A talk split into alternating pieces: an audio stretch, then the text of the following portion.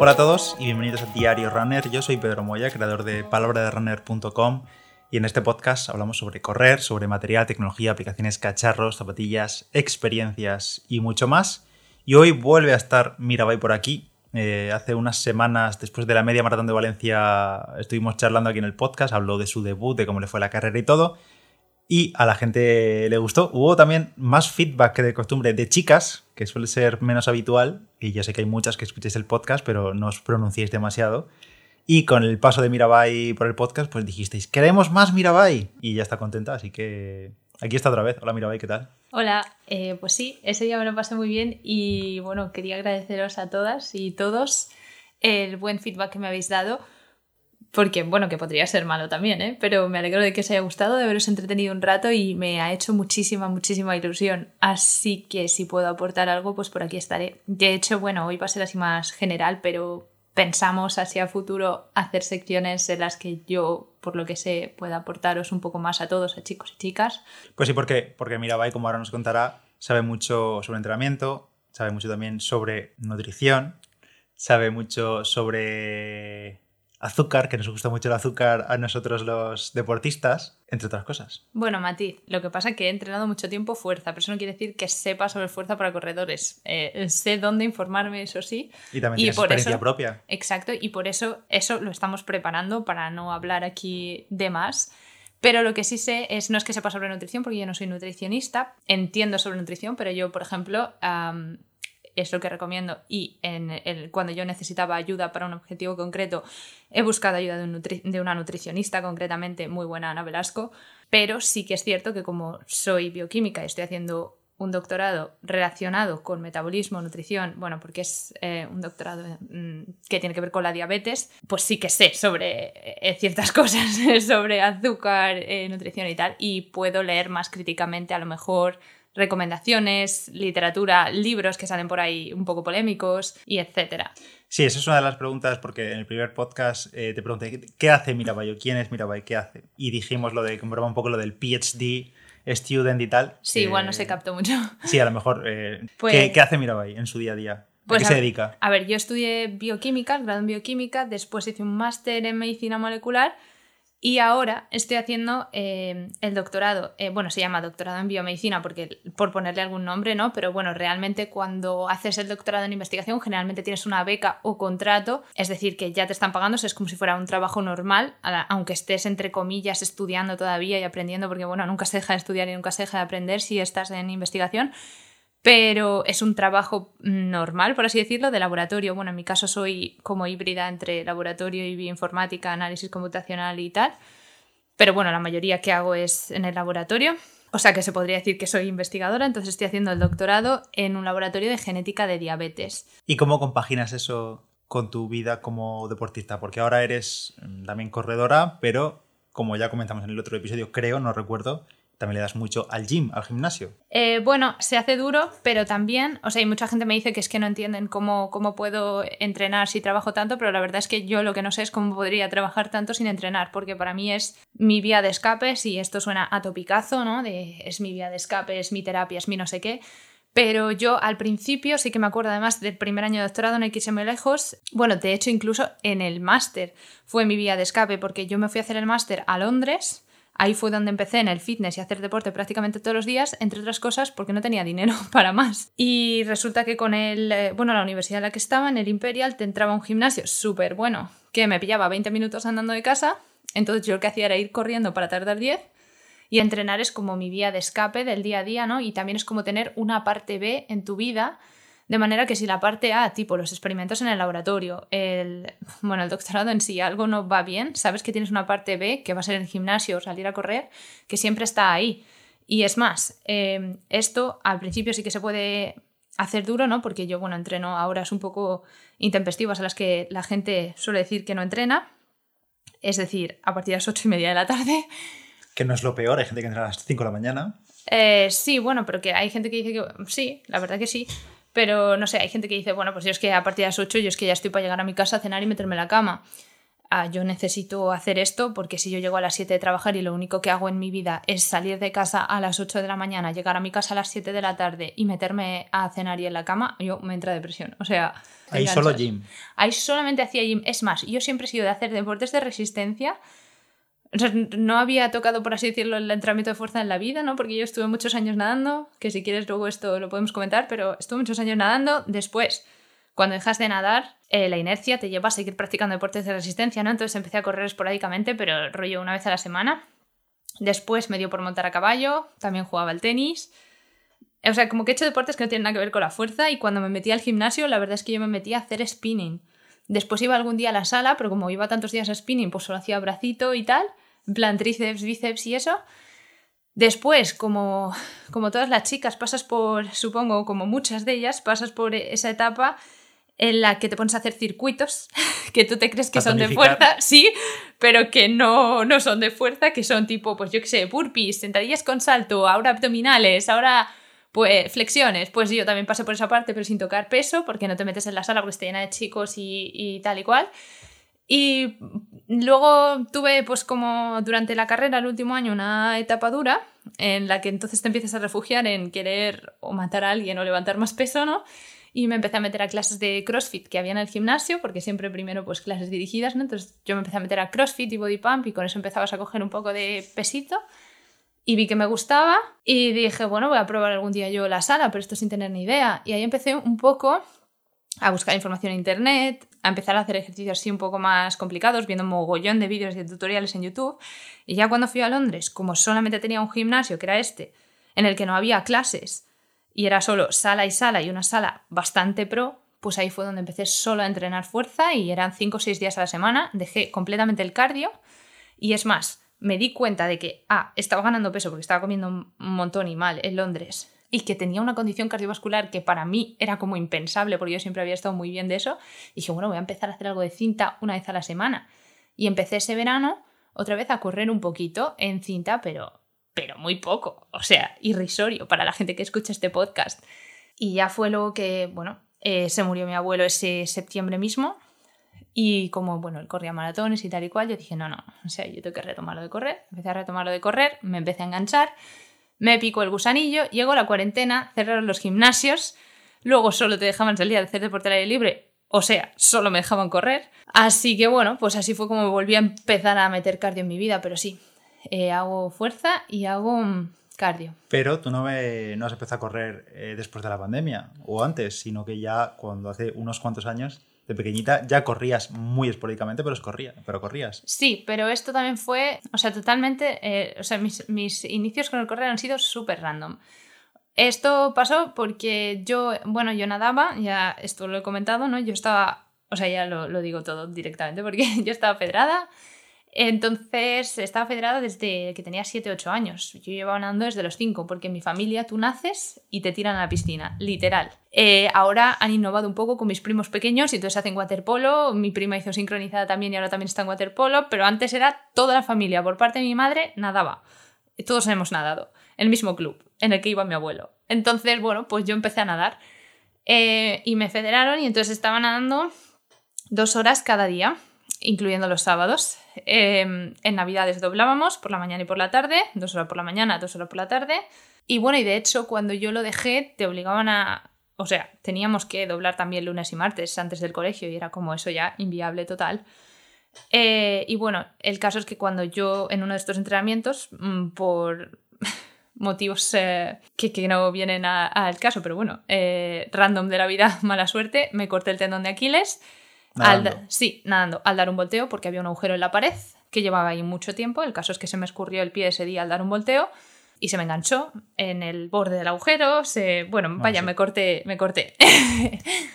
y entonces me corté el tendón de Aquiles y a mí, o sea, lo pasé bastante mal psicológicamente, ¿no? Porque, claro, toda al principio todo el mundo me decía, pues has tenido muchísima suerte de que pese al corte que te has hecho, no te has cortado el tendón, porque a mí me hicieron una radiografía, ¿sabes? En urgencias, antes de coserme, para ver si me había roto el tendón. Evidentemente en una radiografía no se ve. Cuando después, a las semanas, te dicen que sí, que te has cortado el tendón y que lo mismo, no puedes volver a andar bien, ni mucho menos a correr, pues claro, se te cae el mundo totalmente.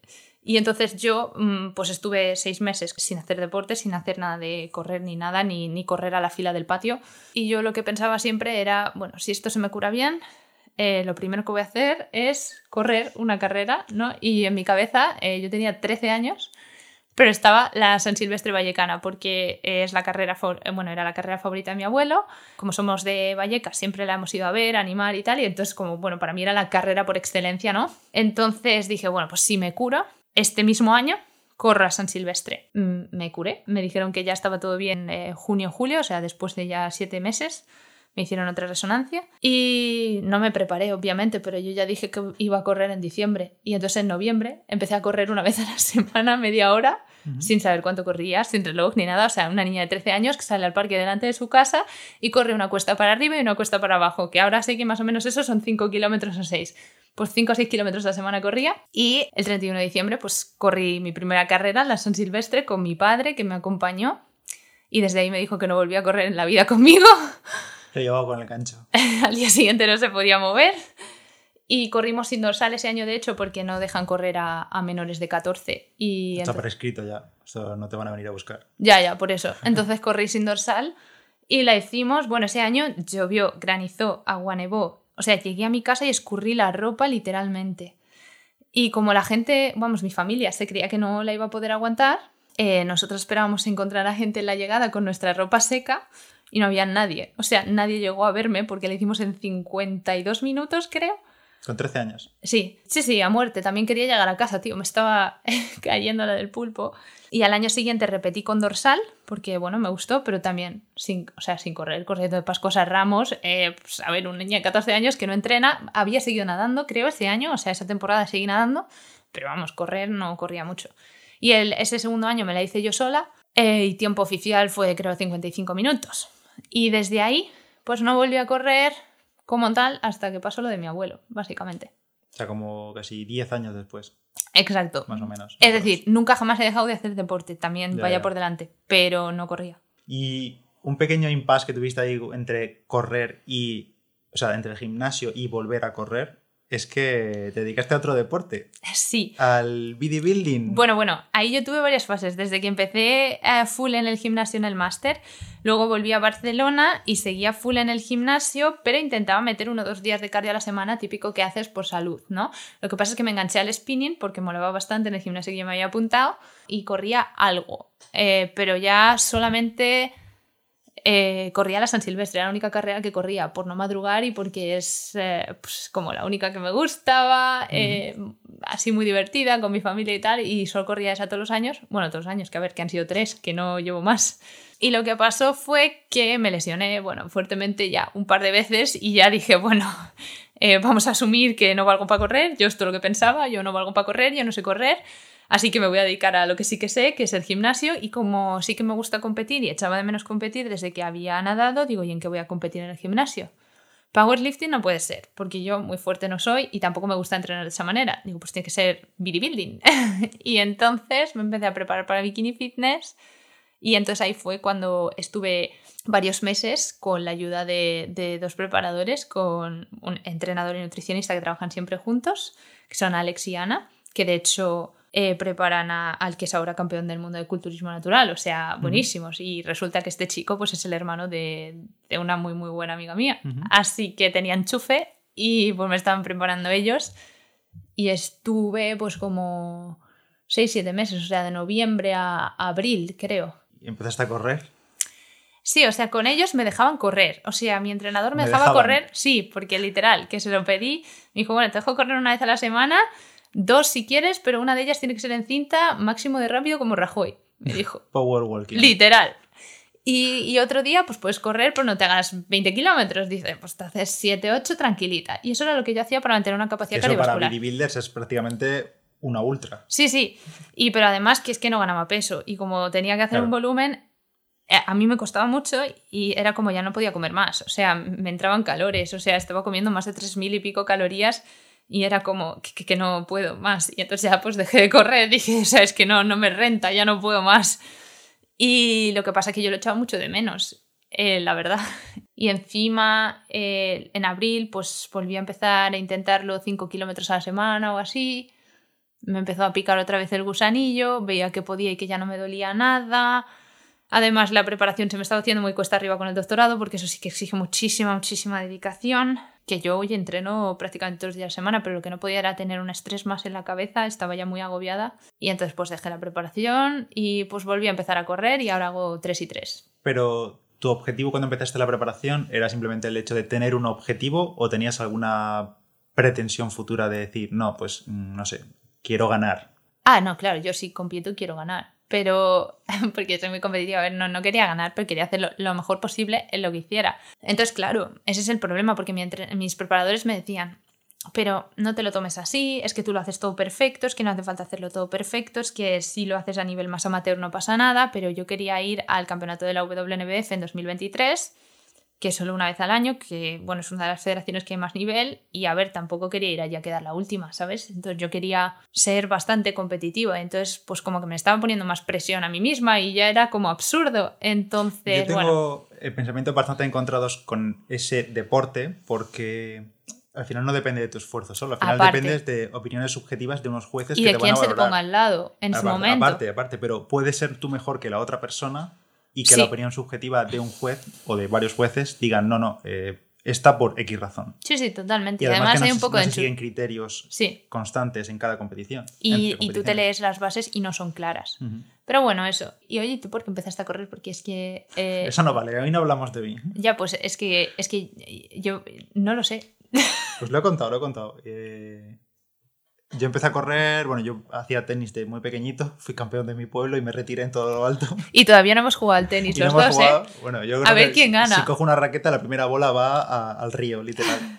Eh, yo empecé a correr, bueno, ya lo he contado, eh, por Sergio, que tú lo conoces. Sí. Eh, yo pesaba veintipocos kilos más que ahora y ellos hacían triatlón y yo iba a verles a las carreras y tal. Y yo pues quería bajar también un poco de peso. Ah, o sea, que tú empezaste a correr para bajar Principalmente por mejorarme salud, sí, porque no estaba gordo, porque soy un tío alto y no se me notaba mucho, pero estaba bastante más. Vale, ahora que, dices esto sí que me suena que lo has dicho en algún claro. momento. Pues... Y empecé a correr pues animado por ellos y porque, pues eso, me, me picó el gusanillo y, y, empecé de esa manera un poco animado por ellos y luego ya pues... la cosa ha escalado muy rápido. Sí, yo la bueno, verdad. Muy rápido, 12 años, pero muy rápido. Yo la verdad es que en ese sentido nunca he hecho deporte. Uh, siempre he hecho deporte, nunca he parado. Entonces, nunca he hecho deporte por perder peso, ni he hecho más cardio por perder peso. Es cierto que cuando hacía estos circuitos que te digo, bueno, pues se supone que te pones a hacer circuitos pues mm. para estar más finita, más mona, más. En fin. Eh, que, te, que te convencen. Fuerza fuerte. que, que, que, te convencen eh, los estereotipos y, las cosas que te vende el marketing eh, por ahí. Pero luego reaccionas y despiertas. ¿Quieres eh, mandar ahora que estamos hablando de esto el mensaje de, chicas, eh, no os metáis ahí con las barras y las mancuernas porque te pones como un tío? ¿Eso es real? No, no, eso no es real. Eso es imposible. No te tendrías que dopar si directamente entrases en la sala del gimnasio siendo chica, cogieses peso y te pusieras como un chico, porque entonces no. Eh, bueno, eso. Y sí, entrenad fuerza eh, también porque no, os penséis que es que se queman muchas más calorías haciendo cardio que fuerza. ¿eh? es más, a mí me puede llegar a subir más el pulso si hago una buena serie de peso muerto pesado que si me hago una serie, sí, ya te lo digo. El otro día, literalmente, hace unas semanas estábamos haciendo peso muerto no muy, muy, muy pesado y yo tenía pulso mucho más alto que rodando ligero, ligero. Y, y bueno, ya no es eso, es que eh, es lo que ayuda a preservar la masa muscular y no interesa solo bajar de peso, interesa bajar de grasa normalmente, incluso construir masa muscular cuando no la hay, porque si no, bueno, en mi opinión, queda menos bonito, pero... Y bueno, por salud, por los huesos también. Mira, mi madre, yo como la convencí para entrenar fuerza, cuando ya el médico le dice, oye, que cuando uno se hace mayor hay riesgo de osteoporosis y hay menos si entrena fuerza y ahora está enganchadísima, mm, que hace casi más pesas que yo. Oye, y entonces, ¿cómo es a día de hoy tu estructura semanal de entrenamientos, digamos? Porque ahora que estás combinando gimnasio, carrera y aparte del doctorado y tal, pero sobre todo centrándonos en el deporte, ¿cómo divides tú la semana?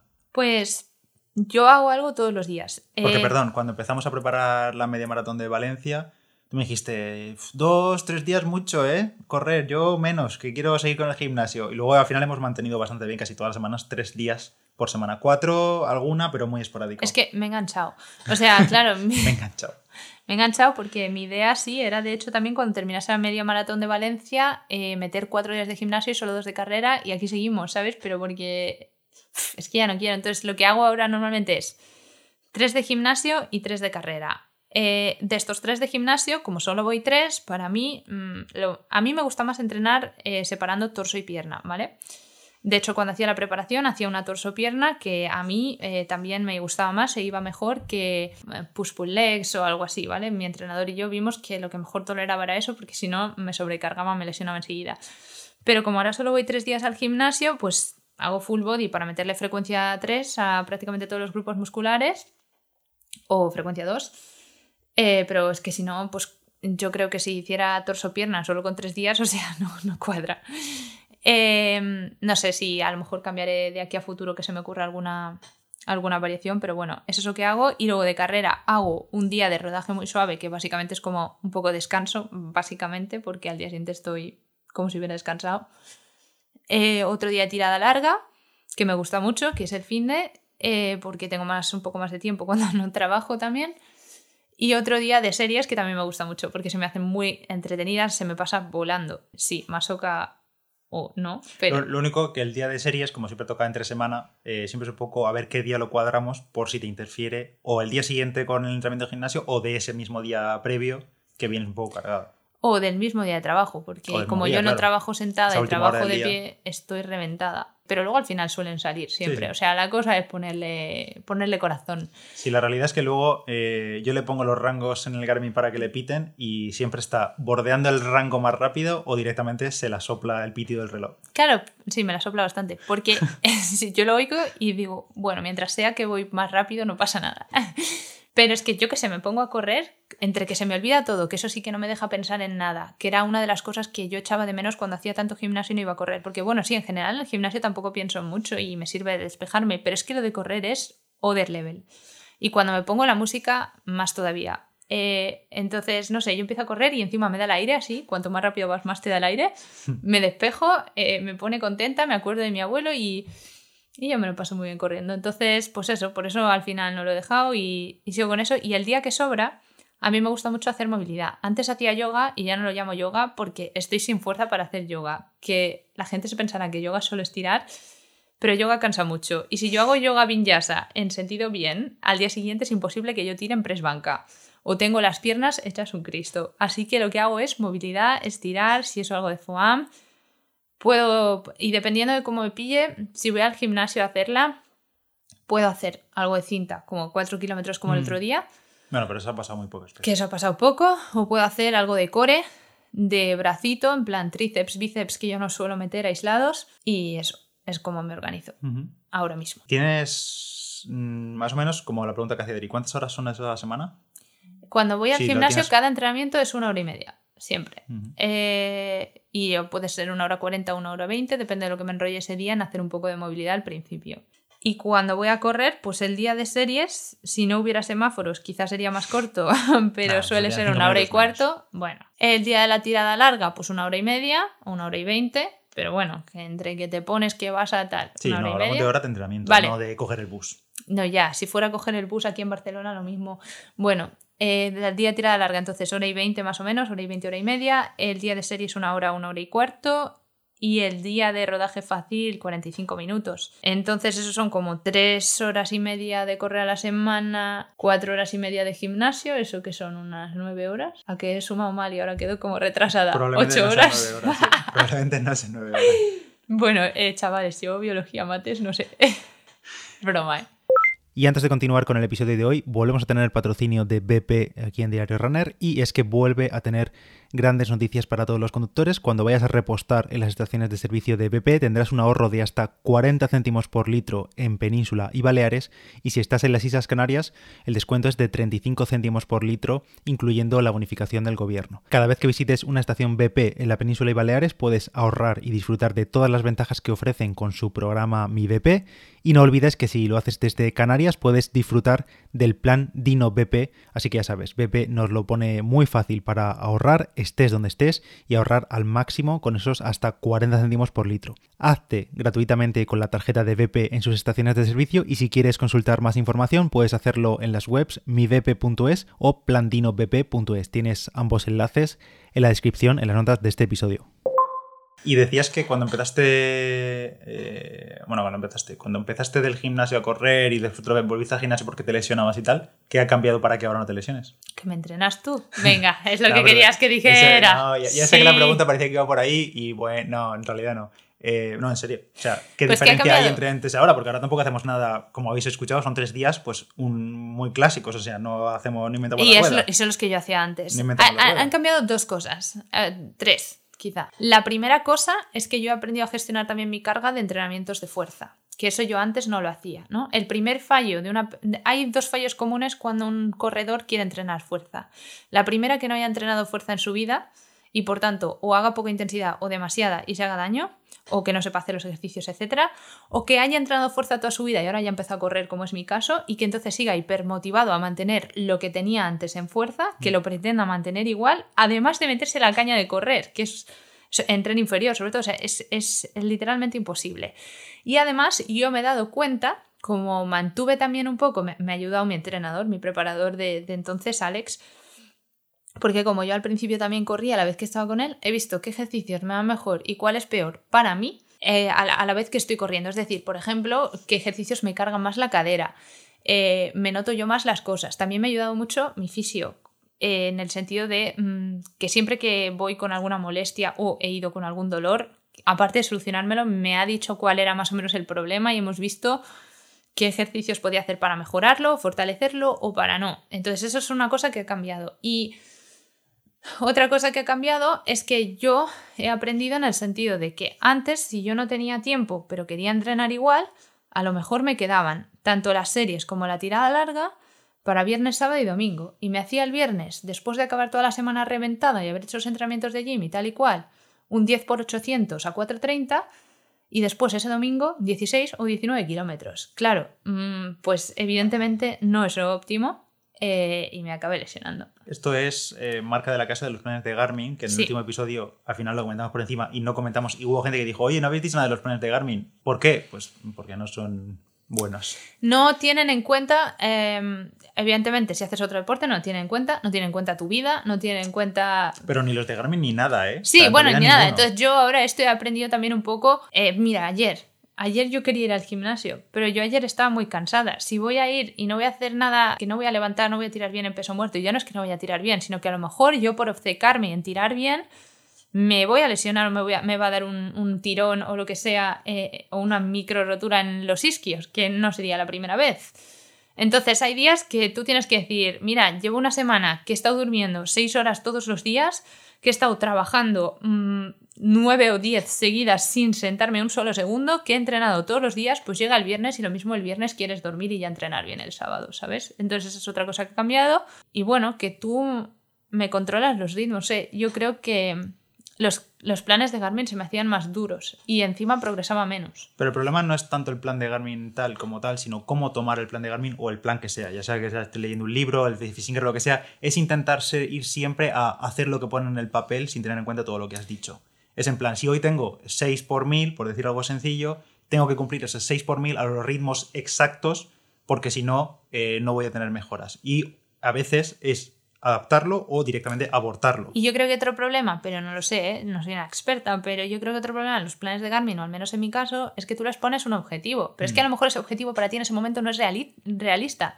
Entonces a mí me estaba exigiendo unos ritmos en las series y una progresión, aunque yo le hubiera puesto un plan a dos meses vista, que no, que no podía hacer porque no la he hecho ahora. Eh, entonces, si no la he hecho ahora, que estoy en mejor forma y que no me he lesionado y que llevo más meses corriendo, ¿cómo la iba a hacer hace dos años que no tenía ni idea de correr? ¿Sabes? Mm. Entonces, evidentemente puse un objetivo o para el que no estaba preparada o para el que el plan te estaba exigiendo más de lo que debería. Porque es más, yo ahora hago las series y, a ver, a lo mejor ahora me estoy rascando un poco las narices, pero antes cada entreno de series era acabar escupiendo cada serie, ¿eh? O sea, era una zona 5 cada serie, de 800 o de 1000. Y ahora no. Y ahora que has dicho lo de los objetivos, ¿cuáles son los que tienes? Comentamos en el otro episodio lo de las medias maratones, la liga esta, pero más o menos a corto medio plazo, lo más próximo. Lo más ¿Qué, tienes, próximo. ¿Qué tienes pensando en la cabeza? Pues a mí me hace ilusión. Bueno, hace poco hicimos la carrera esta del Derby de las Aficiones en Madrid. Yo aquí me destapo totalmente, ¿eh? cero tapadismo y sé que no lo voy a conseguir, pero no pasa nada. Yo lo digo. No, no, no, comentamos nada aquí, fue, lo dijimos en el otro que íbamos a ir. Sí, bueno, pues fuimos Y como es así un poco cuesta abajo, ahora todos me dirán, un poco, Dios mío, es que es Madrid, es que os tiréis en paracaídas. Sí, sí, corre tú, que no sabes tú cómo lo tuve yo los solios esa semana, Dios. Eh, santo. Cuesta abajo cansa, ¿eh? yo acabé Eh, cansado. Sí, sí, tú acabaste casi peor que yo, que no te recuerdo cómo esta sería, parecías una croqueta. No, yo estaba cansado, pero también por eso, porque había entrenado esta semana mucho y... Claro, sí, sí, pues sí, fue por eso. Pero el bueno, caso es salió que bien la carrera. sí, que salió bien. La hicimos en 42 minutos y algo, ¿vale? No, Eh, entonces, evidentemente, 42 es un tiempo irreal para mí, pero hay que correr igual. Y hemos hecho el cálculo este que tienes tú de que te corrige por la pendiente. Ah, y sí, es como el- si, sí, como si hubiera el hecho. rap, en el ritmo ajustado en pendiente. Exacto, en vez de hacerla a 4.12 o 4.10 que salió, es como si lo hubiera hecho a 4.20, que sigue siendo una mejora respecto a lo que hice en la Merced, pero no creo que es porque haya mejorado en un mes, sino porque en la Merced yo fui bastante contenta a 4.30. Sí, vas a chill. Pues entonces mi objetivo ahora es, eh, todo esto mm, que, que- que tengo que adaptarlo a mi vida, o sea que, mi, que lo primero para mí tiene que ser ahora el doctorado y el trabajo, entonces si esa semana estoy muy cansada pues no podré, pero si estoy bien, si he dormido, si no se me ha dado mal la semana, tenemos ahora la Joaquinesca, está la carrera que es en tu pueblo, en Bigastro, hagámosle promoción. 5-10K en Bigastro el día 11 De diciembre, 11 sí. o 12, no sé, de diciembre. Si estáis por la Vega Baja y queréis correr la mejor carrera de la Vega Baja, Pero si corréis rápido, por favor, y sois chicas, no. Porque. que no, es broma, ¿eh? es broma. Así os veo. sí, circuito muy rápido, ya lo he comentado aquí muchos años, que le he corrido casi todos los años, creo, salvo cuando está lesionado alguno. Son dos vueltas a un circuito de 5 kilómetros, rectas enormes, larguísimas, un pequeño repechillo que luego lo compensa con una bajada. Bueno, eh, esto Carlos Díez lo ha descrito como un par de repechos bien gordos y No. unas bajadas rompecuádriceps. Claro. Eso ha dicho, ¿eh? Pero el repecho tendrá literalmente 7 metros, o sea, es un repecho intenso, pero de 7 metros de longitud. o sea, bueno, tres tancadas. El caso, Sí. que esa carrera, 10 kilómetros, 11 de diciembre, y mi objetivo es repetir o acercarme lo máximo posible a esos 42. Entonces, eh, yo creo que sería más razonable decir que quiero intentar hacer esa carrera a 4.20, entonces saldrán 43 y algo, si salen. Y ese sería mi primer objetivo. Sería la leche, estaría súper contenta. Eh, que no sale, pues bueno, pues sí, pues, pues lo que salga, ¿sabes? Me lo voy a pasar bien también. A mí es que cada carrera eh, yo disfruto dándolo todo, me he acostumbrado a no sufrir y entonces pues tampoco quiero acabar medio muerta. Y después de esa pues está la San Silvestre, que todavía no sabemos cómo correrla, la vamos a correr los dos, pero no sabemos porque no sabemos si vamos a correr full tryhards o cierto, disfrazados. Con el tiempo del derbi de las aficiones podríamos ir a la internacional. Sí, pero ya habíamos pagado la popular. Claro. Y Mirel, no sabía yo que no se podía hacer el cambio de dorsal. O sea, Ya. pensaba que en plan, si te clasificas finalmente, pues puede pasar. Pero no. Le pasa más gente ¿eh? que me, Sí. me han contado que, que lo mismo, que no se esperaban hacer tiempo para la internacional y como ya están en la popular, pues se quedan en la popular. Entonces, no he bueno, conseguido convencer a Mirabai de correr las dos. no, no. O sea, no. Terminar una, una Coca-Cola fresquita y otra vez a la salida. Sí, pero es que el problema es que la internacional es después, entonces es Por que eso. hacer el ridículo en la internacional. pf. Que no, hombre.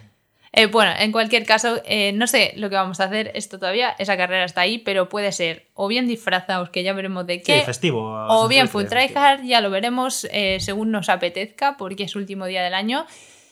Y, no so- y, o sea, y sí, corremos para disfrutar, pero yo a veces disfruto mucho siendo full tryhard. Así que mm, lo veremos, esa no sé. Y después para el año que viene, pues sí que me gustaría hacer lo que dijimos de las medias de plátano de Canarias estas. Y de hecho tenemos ya dorsal para Sevilla. Y queremos hacer Barcelona también, que es el 19 de febrero. Y Y, Madrid Sevilla. dorsal. Ah, y para Madrid tengo dorsal también. Solo falta la Beovia, que no han abierto para el año que viene. Solo le falta el dorsal de la Beovia, el resto los tiene todos. Bueno, y que, todos lo, no, el de y que lo voy a tener, que, que yo he prometido que voy a ir, así que, bueno, supongo que si no me lesiono ni pasa nada extraño, esa es la idea. Muy bien, muy bien.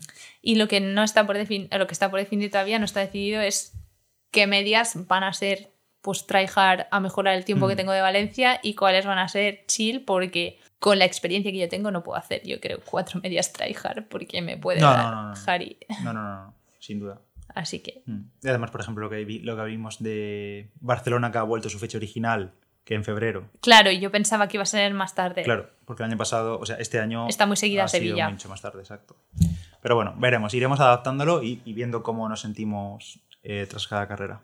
Oye, cuando estabas preparándote lo de bikini fitness, eh, que has dicho que comías bastante, también sobre todo en la época más de volumen, que solo estuviste en época de volumen, ¿no? No llegaste a hacer definición antes de dejarlo. Efectivamente. Eh, ha cambiado mucho la alimentación respecto a ahora, que vale que no estás en preparación en volumen, pero sí que estás haciendo dos deportes, mm, mucha actividad diaria, el NIT alto. Pues mira, ahí te voy a decir una cosa. No creo que por correr ahora más yo gaste más que antes metiéndome los entrenamientos que tenía. Porque es más, si ahora voy una hora y media los días que voy al gimnasio, antes era más cerca de dos y eran una reventada. O sea, mi entrenador eh, es, es eh, fan, no pro, perdón, me he equivocado de palabra. es fan de meter, bueno, sí, es pro meter mucho volumen, sí, lo, había dicho bien. Bueno, pro volumen. Pro volumen, ¿vale? Eh, y, y intensidad, por supuesto, siempre tienes que mantener la intensidad.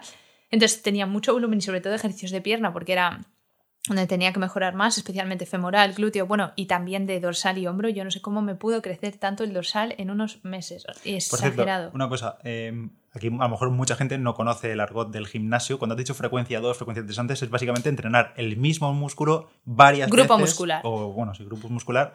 La misma semana. Por ejemplo, F2 es. Dos días, dos días a la semana. Es decir, pues entrenar cuádriceps o pierna uh, un par de días a la semana o meter ejercicios de cuádriceps al menos un par de días. Por eso yo ahora hago full body, porque aunque no meta extensiones de cuádriceps dos días, pero sí que puedes meter un día extensiones de cuádriceps y otro sentadilla búlgara o eh, zancadas, ¿sabes? Es decir, um, por lo menos recordarle al músculo que trabaje, igual que por ejemplo hago un día press banca y otro día hago flexiones, eso sería una frecuencia 2 de pectoral. Entonces, por eso hago full body, para intentar meter frecuencia 2 de todos los músculos y de los que más me gustan, ¿no? de los que más quiero potenciar, incluso eh, frecuencia 3. si, te, parece, podemos hacer otro podcast. Un episodio corto de sí. qué significa push pull leg o eh, vale, torso pierna. La gente de que, vale. vale. Em, ¿Y cuál era la pregunta ahora? Perdona. Ah, que, que comía. Vale, que, no. O sea, de hecho, creo que comía más antes o, o mantenía mi peso mejor antes comiendo tal comiendo lo mismo que, que, ahora. O sea, porque ahora le meto un poco menos de caña al gimnasio, hago varios días de carrera así, pero no todos ultra intensos. Entonces, por ejemplo, antes, a ver, yo creo que tengo el mantenimiento igual ahora. Ni tengo un gasto calórico mayor ni un gasto calórico menor. Yo creo que más o menos es muy similar. Entonces, antes tenía un mantenimiento más o menos en 2.600, 2.700 calorías. De hecho, yo perdía peso con 2.400, 2.500. Y cuando estaba haciendo el volumen, pues llegué a comer más de 3.000 calorías, un poco más de 3.000 calorías. Al principio me costaba, pero me costaba más bien por también algo de problemas de ansiedad o cuando no tienes tiempo y tal, pero no era porque, porque yo tengo mucho estómago. O sea, yo puedo comer mucho, bastante, o sea, no era por otra cosa y ahí sí que subía un poco de peso, pero tampoco subí muchísimo, de 62 a 64, o sea, subí 2 kilos o casi 65, 3. Ahora he vuelto a bajar, ah, por cierto, mido 1,74. Ahora he vuelto a bajar eh, a 63, a veces 62 y algo. Pero vamos, 63. Y estoy comiendo. a ver, tengo el objetivo puesto en macros en 2300. Macros, mejor aplicación de controlar macros. Sí, sobre todo ahora que no funciona el escáner de MyFitnessPal. Pero sí, yo me cambié a macros hace ya tiempo, eh, cuando lo escuché en tu podcast, pero no te conocía, por ejemplo. y, estoy comiendo, bueno, tengo ese objetivo de 2.300 en macros, pero no es real. O sea, yo lo tengo como para decir, bueno, con 2.300, mira, vaya, no te vas a morir. Pero con 2.300 reales todos los días de la semana, yo definiría, yo perdería peso. Entonces estoy comiendo unas 2.500, 2.600. Eh, quizá los días que eh, meto algún gel por tirada larga o que como un poco más por tirada larga, eh, pueden ser eso, 2.600, 2.700, pero no creo. Yo creo que estoy en unas 2.500, 2.600. Y que si cuento todos los días, es que, a ver, no cuento exactamente, pero bueno, un poco por encima, ya llevo mucho, mucho tiempo contando calorías, no es algo que me haya estresado, me gusta registrar la aplicación entonces, días que tengo tiempo en el metro de ir metiendo lo que he comido, como tengo muchas recetas guardadas y comidas guardadas, lo voy poniendo. Y sí que tengo una orientación, pero ya te digo que no me estreso. O sea, si tengo hambre, como más. Porque otra cosa que también yo creo que me llevó a algunas lesiones que tuve fue no comer suficiente y no descansar suficiente sobre todo. Entonces, bueno, ah, mira, si tengo hambre, como. Eh, si no tengo hambre también ese día, pues no llegó porque me encuentro mal, pues no como. Y que al final hay que rendir también. Sí, sí, hay que rendir, hay que sentirse con energía y hay que ver que yo soy la primera friki que dice no quiero perder la tableta, pero oye, mm, tengo menos que hace un año, también te digo, eh, pero tengo más energía, entreno mejor, no me lesiono nunca y, o sea, sí, perdón, toco madera y me lesionaré, pero, digo, no tanto como antes, que es que antes era constante. Entonces, mm, yo prefiero esto. Muy bien, podcast largo otra vez, eh, un poquito más de luz sobre Mirabai, sobre su contexto, para poner también eso, un poco de contexto sobre ella, que esperemos que venga más por aquí a contarnos temas interesantes. Si tenéis también sugerencias vosotros o feedback o lo que sea, pues se agradece muchísimo también. Y no sé si quieres contar algo más, algo más que decir, eh, dedicarle el podcast a alguien. No, eh, a ver, eh, sí que querría que que, o sea, a mí me hace mucha ilusión que me deis feedback, tanto positivo como negativo, pero bueno, esto es que la verdad sobra un poco decirlo porque lo dice todo el mundo siempre, pero que si queréis que hable de algún tema en concreto, sobre todo sabiendo mi background ahora, bioquímica, eh, genética de diabetes, de nutrición, o sea, básicamente genética, genética nutrición, metabolismo, eh, esos son los temas que yo más controlo. Si queréis que algo relacionado hablemos en algún podcast, pues genial. Si también queréis saber algo concreto sobre entrenamiento de fuerza, como ha dicho Pedro, pues también podéis preguntarlo, aunque yo no soy entrenadora, ni he estudiado INEF, ni nada de eso. O sea, será basado en mi experiencia y en los papers que yo pueda buscar antes del episodio. Y bueno, y si tenéis curiosidad sobre otros temas de mi vida, mm, correr como chica cuando tu pareja corre tres veces más que tú y así, pues me podéis preguntar también y lo contamos, cómo nos organizamos. Se pica mucho. Me pico, me pico. Y pero tú también. Yo no. y en el gimnasio también. Bueno, pues así queda la cosa. Eh, gracias a todos por escuchar. Si os ha gustado el podcast, podéis dejar una valoración en Apple Podcasts o en Spotify. Se agradece muchísimo. O que compartís el podcast o lo que sea, nos mencionáis y lo compartís, que nos hará mucha ilusión. Y poco más, yo soy Pedro Moya, palabra de runner en Instagram y Mirabai es... Arroba Mirabai barra baja Cuenca. Eso es, vais a tener los enlaces en la nota del episodio. Y nada, nos vemos por ahí, por Strava, por donde sea. Eh, nos escuchamos en el próximo Diario Runner. Chao. Adiós.